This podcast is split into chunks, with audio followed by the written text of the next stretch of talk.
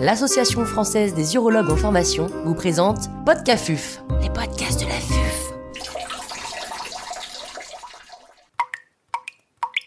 Cet épisode a été réalisé grâce au soutien institutionnel des laboratoires Bayer.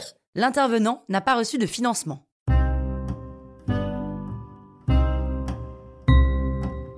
Comment je prescris les hormonothérapies de nouvelle génération? Docteur Charles Darian, chirurgien urologue à l'hôpital Georges Pompidou à Paris, nous fait part de son expertise. Les hormonothérapies de nouvelle génération, ou HTNG, font partie de l'arsenal thérapeutique de l'onco-urologue qui prend en charge des patients porteurs de cancer de la prostate avancé. Leur prescription nécessite une compétence ordinale ou universitaire en cancérologie et elle répond à des règles bien établies. De quelle molécule s'agit-il quand on parle d'HTNG Quand on parle d'HTNG, on évoque en fait deux classes de médicaments. Les inhibiteurs enzymatiques représentés uniquement par l'acétate d'abiraterone et les antagonistes du récepteur aux androgènes, qui sont en fait des antiandrogènes de nouvelle génération, à savoir l'enzalutamide, l'apalutamide et le darolutamide. L'acétate d'abiraterone, le Zitiga, quant à lui, permet de contrer la résistance aux hormonothérapies de première génération en bloquant la synthèse des androgènes surrénaliens, comme la DHEA et l'androstendione entre autres, et en bloquant la synthèse autocrine et paracrine de testostérone par les tissus tumoraux. Il s'agit d'un inhibiteur sélectif, irréversible, de l'enzyme CYP17, qui est une enzyme clé de l'axe du cholestérol et donc de la synthèse des androgènes. L'inhibition de cette enzyme entraîne également par rétrocontrôle une augmentation de la production des minéralocorticoïdes par les glandes surrénales, avec pour effet d'induire de l'hypertension artérielle, des œdèmes des membres inférieurs ou de l'hypokaliémie. C'est pour cette raison que la prescription d'abiraterone est associée à de la prédnisone qui va permettre d'éviter l'hyperminéralocorticisme.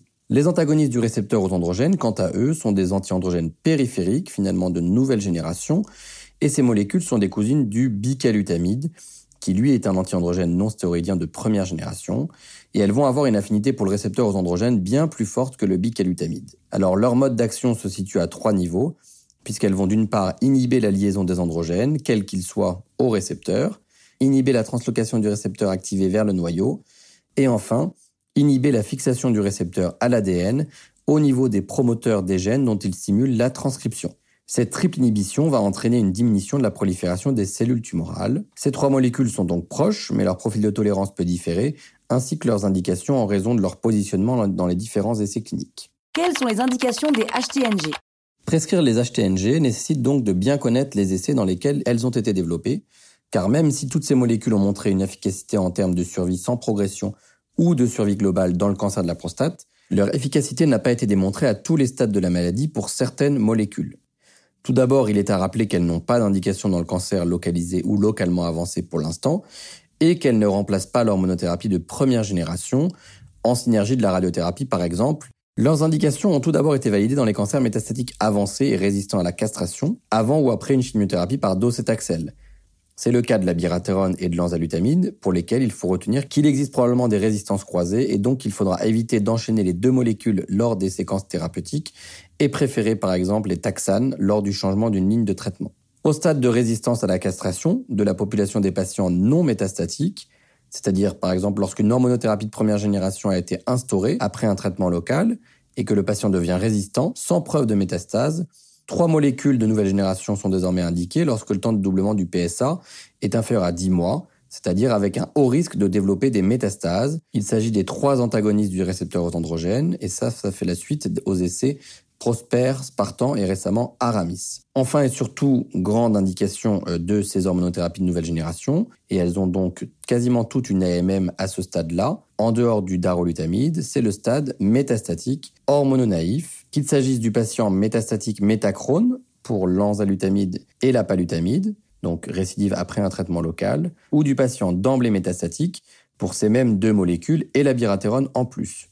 Ce sont le fruit des essais Enzamet, Archies, Titan et Latitude. Dans ces essais, la place de chacune des molécules a été stratifiée selon le volume tumoral, le risque et la situation métastatique, en différenciant le patient métachrone du patient d'emblée métastatique car il s'agit de populations au pronostic très différents.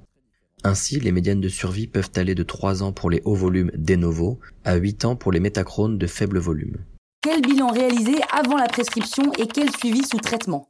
Les HTNG sont des comprimés PEROS qui vont renforcer la suppression androgénique de base, qui elle doit être poursuivie au long cours par les injections classiques d'agonistes ou d'antagonistes de la LHRH. Et les effets indésirables des HTNG peuvent donc se surajouter à ceux de l'hormonothérapie de première génération. Les antagonistes du récepteur aux androgènes, par exemple, donc les trois amides, peuvent aggraver l'asthénie et l'abiraterone, elle, peut être associée à des symptômes d'hyperminéralocorticisme, avec en particulier l'apparition ou l'aggravation d'une hypertension et d'une rétention hydrique. L'abiraterone devra donc être prescrite avec précaution en cas de terrain cardiovasculaire fragile. Pour toutes ces molécules, quoi qu'il arrive, globalement, un bilan clinique et biologique classique est recommandé, à savoir une numération, un ionogramme sanguin et un bilan hépatique, ainsi qu'une évaluation cardiovasculaire simple avec un électrocardiogramme ou bien plus spécialisé en fonction des antécédents du patient. En cas de comorbidité ou de polymédication, un avis oncogériatrique peut être nécessaire, car ces hormonothérapies de nouvelle génération peuvent entraîner des interactions médicamenteuses via les cytochromes classiques. Plus spécifiquement, pour les antagonistes du récepteur aux androgènes, que l'on donne à la posologie de 4 comprimés par jour, il existe un risque d'interaction médicamenteuse avec les anticoagulants, dont la surveillance de l'INR devrait être renforcée, ou encore avec certains inhibiteurs de la pompe à protons. Et par ailleurs, l'enzalutamide et la palutamide abaissent le seuil épileptogène. Le darolutamide, quant à lui, semble avoir un faible passage de la barrière hémato-encéphalique, mais comme on le disait, il n'est indiqué pour l'instant qu'au stade résistant à la castration non métastatique. Enfin, plus spécifiquement, la palutamide peut être responsable de raches cutanées et ou de chutes qui peuvent nécessiter une diminution de la dose. Il est donc recommandé en pré-traitement par un des trois antagonistes du récepteur aux androgènes de vérifier la liste des traitements concomitants et un antécédent d'épilepsie éventuel qui contre-indiquerait ce traitement. Au cours du suivi, un bilan biologique classique incluant le bilan hépatique à un mois puis trimestriel va être recommandé. Et en cas d'effet indésirable handicapant comme la fatigue ou le rash, pour ces trois molécules, on pourra passer de 4 comprimés par jour à 3 voire 2 pour améliorer la tolérance. Concernant l'abiraterone qui est prescrit à la dose de 1 g par jour à distance d'un repas, soit 2 comprimés de 500 mg, soit 4 comprimés de 250, on doit toujours lui associer la prednisone à la dose de 5 à 10 mg, ce qui peut nécessiter des précautions chez le patient diabétique ou cardiaque. Et une surveillance toute particulière de la kaliémie et du bilan hépatique va être recommandée de manière renforcée les trois premiers mois, à raison d'une prise de sang tous les 15 jours, puis pourra être ensuite espacée tous les 1 à 3 mois. Et le traitement, quoi qu'il arrive, doit être interrompu en cas de cytolyse supérieure à 5 fois la normale.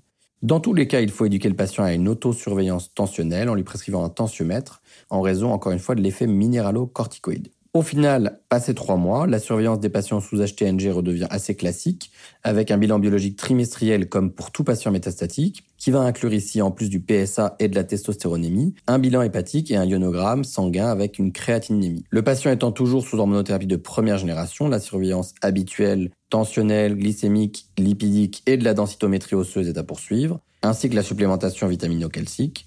Enfin, la surveillance de l'efficacité du traitement est clinique, biologique et radiologique, et le bilan d'imagerie est adapté à chaque situation sans qu'il y ait de recommandations particulières, mais une suspicion de progression biologique et ou clinique devra toujours être confirmée par une imagerie et être comparée aux précédentes.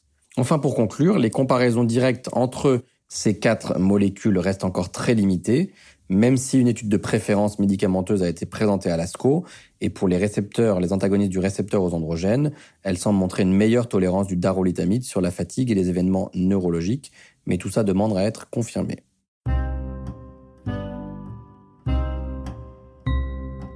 Un grand merci au docteur Charles Darian pour ses conseils précieux. C'était Podcafuf, les podcasts de